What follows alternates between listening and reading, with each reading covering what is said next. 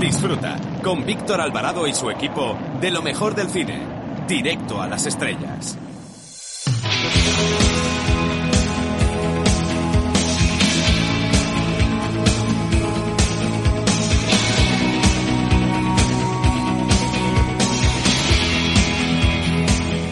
Hola, soy Fernando Tejero y os mando un beso muy fuerte a todos los oyentes de, Directo las Estrellas. Chao, se os quiere, chao.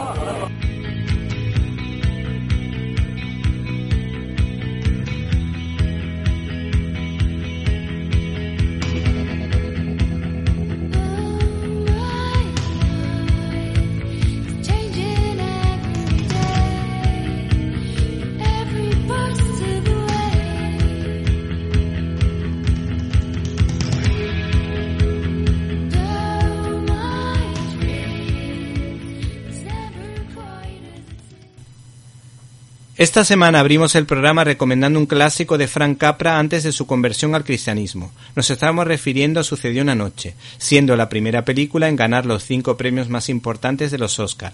Mejor director, película, guion, actor y actriz protagonista. Y es que si el guion es bueno, los actores pueden lucirse, porque Claudette Colbert y Clark Gable brillan en cada plano y se percibe la enorme química de los actores. La película es de 1934, pero ha envejecido realmente bien y todavía puede disfrutarse. La anécdota la encontramos en la escena en la que Clark Gable aparece con el torso desnudo, razón por la cual y dada la fama del personaje provocó la disminución en las ventas de camisetas interiores. No pueden perderse esta divertida comedia Sucedió una noche de Frank Capra. Bienvenidos a una nueva edición de Directo a las Estrellas, tu programa de cine y una semana marcada por la victoria electoral de la izquierda, lo que llevará al paro y a la pérdida de valores, nosotros les hablamos de los estrenos de la semana empezando por Ralph Fiennes, que dirige una producción sobre el bailarín Rudolf Nureyev, titulada precisamente El bailarín, mientras que la cinta de animación Ugly Dolls le hará la competencia. El cine de intriga hace acto de presencia con Keepers, El misterio del faro. Y por último les hablaremos de una película que habla del valor de la maternidad y de la defensa de la vida titulada En buenas manos. Todo ello sin olvidar nuestras habituales secciones como Críticas en un minuto donde analizaremos los pormenores de la canción de nuestra vida. Y te aconsejamos que no te pierdas la entrevista que tendremos con Raúl Cerezo que nos hablará del director del sexto sentido. Y ahora para comentarios, dudas y sugerencias puedes escribirnos a la dirección que ya sabes, info arroba cinelibertad.com. Repito, info arroba cinelibertad.com. Y si no nos pudiste escuchar en directo y quieres hacerlo en diferido, no te puedes olvidar de nuestra página web cinelibertad.com donde puedes encontrar todos los contenidos relacionados con este programa y otras cosillas que quizá te puedan interesar. Así que no te olvides de www.cinelibertad.com.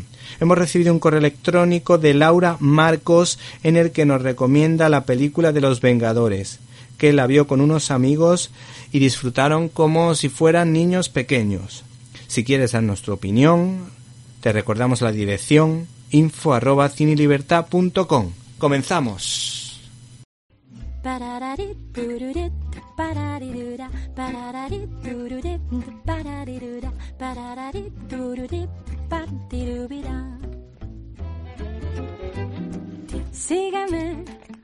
¿Quién soy? Dímelo. Sígueme, tu doble soy yo. Sígueme, quizá yo sea tú. Nuestro futbolero cinéfilo, Jaime Pérez Laporta, está preparado desde Cinemanet para hacer el siguiente regate cinematográfico. Muy buenas, Víctor. Una semana más, desde el campo de Cinemanet, os lanzo mi reflexión. Hace unos años, paseaba por la alfombra roja de Cannes un Son Penn empequeñecido por el elenco de su última película, The Last Face, entre los cuales se encontraban grandes figuras como Javier Bardem o Charlize Theron. Al margen del ruido que provocó en aquel momento su ruptura con la bella Charlize, o de las poco favorecedoras críticas sobre este último film que él dirigía, en aquel momento me sorprendí a mí mismo pensando en Son Penn como un deficiente mental. No, no es por su ingenuo ideario político reivindicado constantemente a cada paso en alfombras y platós. ni siquiera por su capacidad para comenzar romances con esculturales celebridades que siempre han de acabar en fracaso, lo que vino a mi mente y me hizo pensar en aquello. Sin lugar a dudas fue aquel drama Yo soy Sam. La película comienza en el momento en que un deficiente mental, Sam, Son Penn, recibe en sus brazos a su hija Lucy, en la sala de maternidad de un hospital. La madre, una indigente alcohólica, desaparece pronto de nuestra vista. Huye espantada ante lo que entiende que es un fatídico porvenir. Criar a una niña sin recursos y en compañía de un extraño que apenas sabe sumar. Sucede sorprendentemente que Sam logra salir adelante con su trabajo de camarero en un Starbucks. La cosa se complica cuando la joven Lucy crece. Sus preguntas son cada vez más difíciles y empieza a exigir un cuento distinto antes de dormir.